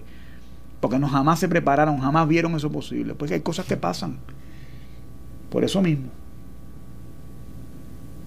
Porque no hay gente que sea capaz de mandar a esos inversionistas, esos maleteros al infierno cuando venga con una propuesta indecente que conlleve cualquier inmoralidad, la comisión de cualquier inmoralidad y acto ilegal o por lo menos inmoral, o sea, que se vea fehacientemente de que porque somos gobierno y tenemos el poder de legislar y hacer las leyes, usted puede venir aquí a corromperme a mí ofreciéndome dinero, prebenda, sociedades, o whatever, cualquier tipo de, de, remuneración económica. Eso no puede ser, no debe ser. Pero es la verdad, está pasando, pasa. Por eso hay tanto arrestado y tantos casos de corrupción de personas que han llegado, porque no son casitos de asambleístas de, de, quinto nivel, de un pueblo por allá, tipo aquel, el de del barrio alto de Bayamón. Estamos hablando de gente esa que fueron presidentes de Cámara, de Senado, vicepresidente. Aquí cuando Hernández Agosto se le fue a tercera parte del Senado acusado criminalmente. Y nadie habla de eso. Murió Don Miguel, bendito Don Miguel, el patriarca Don Miguel. Me acuerdo jamás se me olvidé ese programa de con Ronnie aquí. Y yo Ronnie llorando. yo, bueno, eh, cuando me preguntaste, me dije, a mí Miguel Hernández Agosto es un cero a la izquierda, ¿no? con mucho, ¿verdad? Con mucha tristeza con su familiar y sus dolientes, ¿verdad? Pues se entiende eso, pero en el caso mío y su aportación pública al servicio público, pues, no comparto la pena, Ronnie, pero usted, adelante. Hay gente y hay gente. Ronnie sí, pues, Ronnie es un caballero. Pero en el caso de, Miguel de Agosto, un tipo de partido más de que comió y vivió del pueblo de Puerto Rico por décadas y décadas y décadas. Nada más que decirte. Pero es la hipocresía. Lo que te quiero, lo que te traigo este ejemplo, que a lo mejor no es el mejor, lo que te quiero dramatizar es la hipocresía que se vive en Puerto Rico. Gracias, don Miguel. Ah, y esto, aquello y lo otro. Y esto, y esto es lambonería. A mí esas cosas nunca me, me eso yo no puedo bregar con eso. Por eso es que este mundo es tan hipócrita y tan, tan tanta, mal, tanta mal, eh, gente malsana que digo tanta estupidez. No, entrevistas de encargo, tú los oyes en la radio, por eso que la gente no quiere saber de nada de esto. Prefieren bailar a Bad y todas esas cosas antes de escuchar a, programas esos que tú dices instructivos y vainas de esas y se vuelven ejercicios de relaciones públicas. Mira, cuando tú le das noticia a esto, ¿qué piensa un político? Pues yo, yo voy a proponer una loquera mañana para que me den la primortada y la página 4 y 5 del periódico. ¿Qué es lo otro que hay que ofrecer? ¿Qué otra cosa se puede legislar que sea llamativa al ojo? Y que pueda vender, ayudar al periódico. El periódico se puede sentir que puede vender alguna, algunas ediciones más ese día. Pues yo me invento cualquier cosa. Mira, este, me llamó la atención, cambiando el tema, una noticia que salió este fin de semana de Internews. El titular lee de esta manera. Macheteros instan, instan al pueblo a tomar las calles. Esto es aquí en Puerto Rico. Y entonces, dice, esto fue ayer, el Ejército Popular Boricua, los macheteros, instó al pueblo puertorriqueño a reclamar justicia en las calles ante la corrupción que hoy domina el escenario gubernamental como la evidencia del cierre de escuelas ejecutado por recientemente la secretaria de Educación Julia Kelleher y la entrega de los planteles a fundamentalistas religiosos fundamentalista es una noticia viciada y cargada del saque. Eso no, vale la pena ni terminar de leerle. No, yo los, pero es que, es que yo la leí porque la vi viciada. Claro, pues. espérate, pero espérate, espérate. No solamente la vi viciada, es que se me parecieron comentarios que han hecho sindicatos magisteriales. Deja que te lea, deja que te lea, deja que te lea. ¿Ok? o sea, yo dije, esto no viene de los macheteros esto de dónde viene es de un sindicato, pero de los aquí solamente hay dos. Chupacuota, papá, tú sabes quién es. Exacto. Pues, mira lo que dice. Mira lo que dice. Hay un sindicato en Puerto Rico, yo no sé si tú lo viste, que dijo recientemente, uno de sus líderes dijo que Kelleher había sido lo más, la secretaria de Educación más nefasta que había estado ahí. ¿Tú te acuerdas de eso? Eso fue la semana pasada. Eso no fue la de los maestros, la asociación de maestros. La misma, espérate, yo no estoy diciendo que ella es machetera, pero te estoy diciendo por dónde que vienen las expresiones. Los macheteros precisó que hace un año, en abril del 2018, declaró persona non grata a Kelleher por su intento de destruir el sistema educativo de Puerto Rico, por lo que el tiempo siempre desmascara a los falsantes que con engaños pretenden este, continuar el expolio de nuestros recursos naturales y nuestra gente. Los macheteros, las personas, eh, para los macheteros, las personas que peor han dirigido el sistema educativo, escucha esto, en Puerto Rico desde 1899 es Kelleher. Son las mismas expresiones que hicieron aquí uno de los gremios magisteriales. Así que yo no veo esto como verídicamente siendo de los macheteros, sino yo veo a par de gremios que se montaron en esa ola y ahora supuestamente que son los macheteros. Mira, si tú me pides, me preguntas no, no te estoy pidiendo, te estoy diciendo. No, pero si tú me pides la, opinión que yo te puedo dar honesta sobre todo eso. Yo entiendo que los jefes de las uniones tienen que dar un discurso que a sus matrículas les suena atractivo. Exacto. Julia Kelleher hoy es eh, víctima del oprobio de un montón de gente aquí. Pero sabes que yo creo en lo que Julia Kelleher estaba haciendo en términos de política pública. Y sabes que pienso que cerró muy pocas escuelas. Yo hubiera cerrado más. Lo que no estoy de acuerdo es con la zafra de haber repartido 900 y pico millones de pesos en contrato, la impunidad. El hermano del gobernador habló, debió haberse quedado callado para decir lo que dijo, me parece que no se hizo ningún favor. O sea, ese tipo de cosas, de, la, de, la, de cómo se reparte el botín burocrático del Departamento de Educación, que lo hemos hablado aquí otras veces. Pero en términos generales, la política pública que ella estaba haciendo me parece que es un paso en la dirección correcta. Y te dije el viernes, antes de acabar el programa del viernes, te dije, yo creo en las escuelas charter. Y no me escondo para decirlo, creo en eso. Y ojalá no fueran escuelas públicas, todas las escuelas fueran privadas, charter, de otro tipo de cosas, y que el gobierno se dedique a regular la implementación de la enseñanza a través del Consejo General de Educación. A través, para mí ese es el mundo ideal, donde impere la excelencia, donde se promueva que, los, que las escuelas compitan entre ellas, donde salgan los mejores, no este sentido paternalista de bendito aquel se quedó atrás, vamos a rescatarlo. Pues si se quedó atrás, pues tenemos unos instrumentos también para que compita.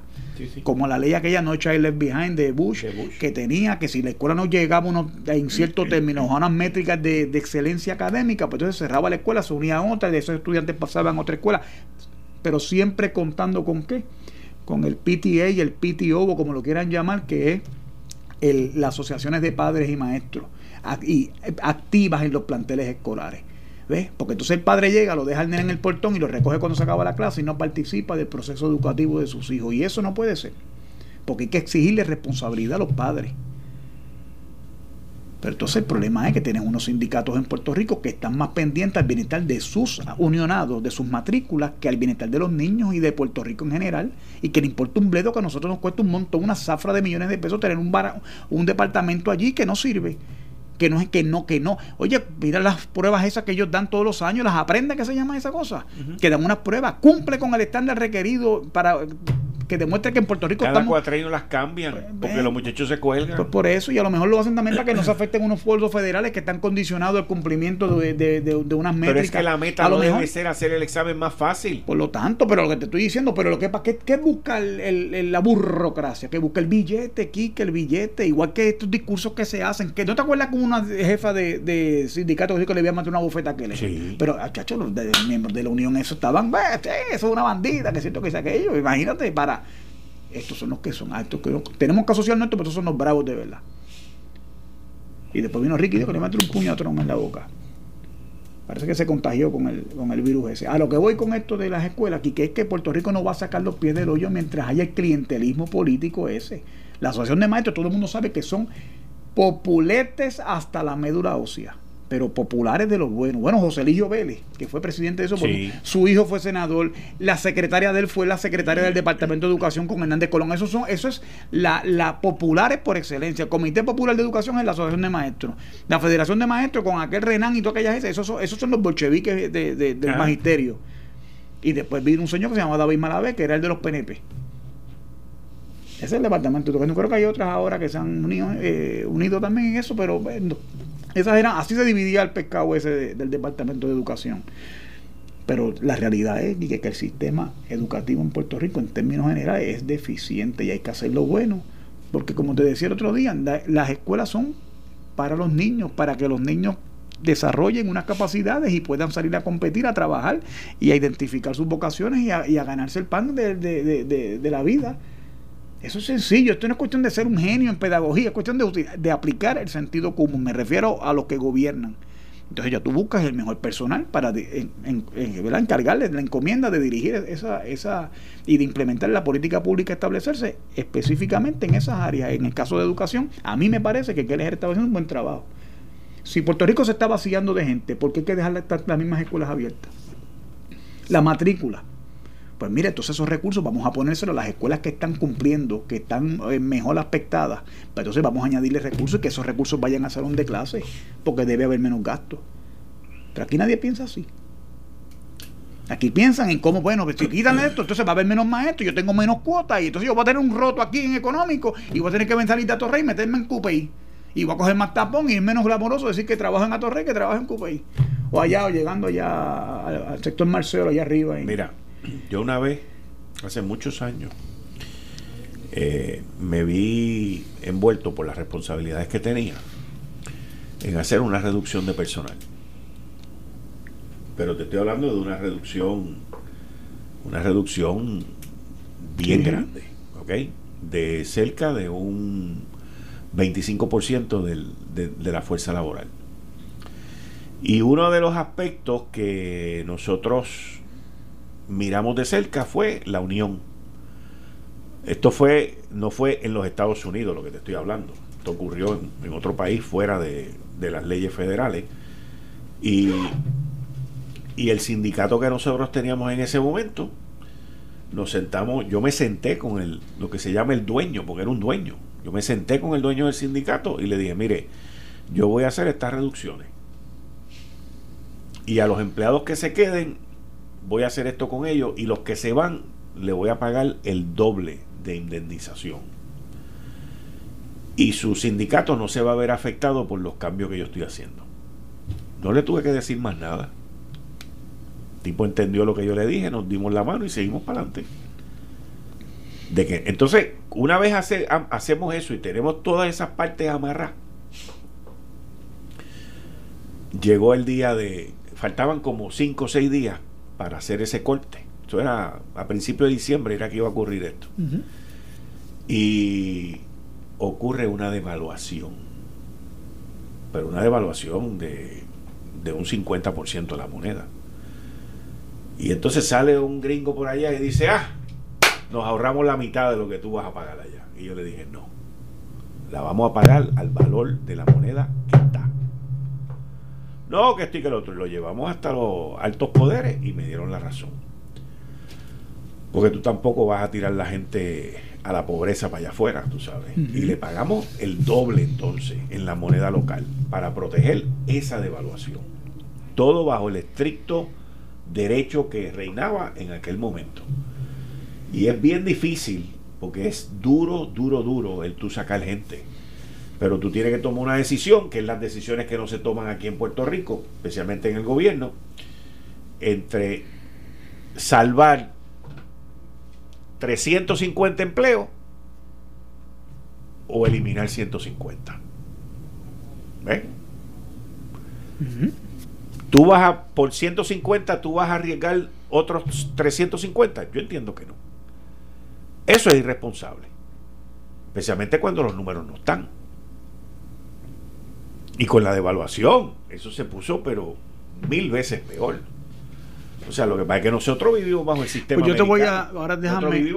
ahora déjame compartirte. Yo ahorita te hablaba a ti, por ejemplo, de la Junta de Inscripción Permanente. Mira, yo no tengo ningún problema con la gente que. Al contrario, yo quiero que sigan trabajando. Lo que pasa es que, como eso lo pagamos nosotros, y no es viable porque tenemos una catarata de impuestos encima pues eso no puede ser. Y yo lamento mucho que ellos estén dedicados a eso. Pues entonces tenemos que buscar la manera o de meterlos en otros sitios donde haya la necesidad de servicio. Por ejemplo, los cuarteles de la policía, a lo mejor pueden hacer trabajo de retenes. O en Hacienda. O en Hacienda cobrando, algún el o cualquier cosa, en algo que sean útiles para el pueblo de Puerto Rico, porque si no, oye, hay que mandarlos al sector privado.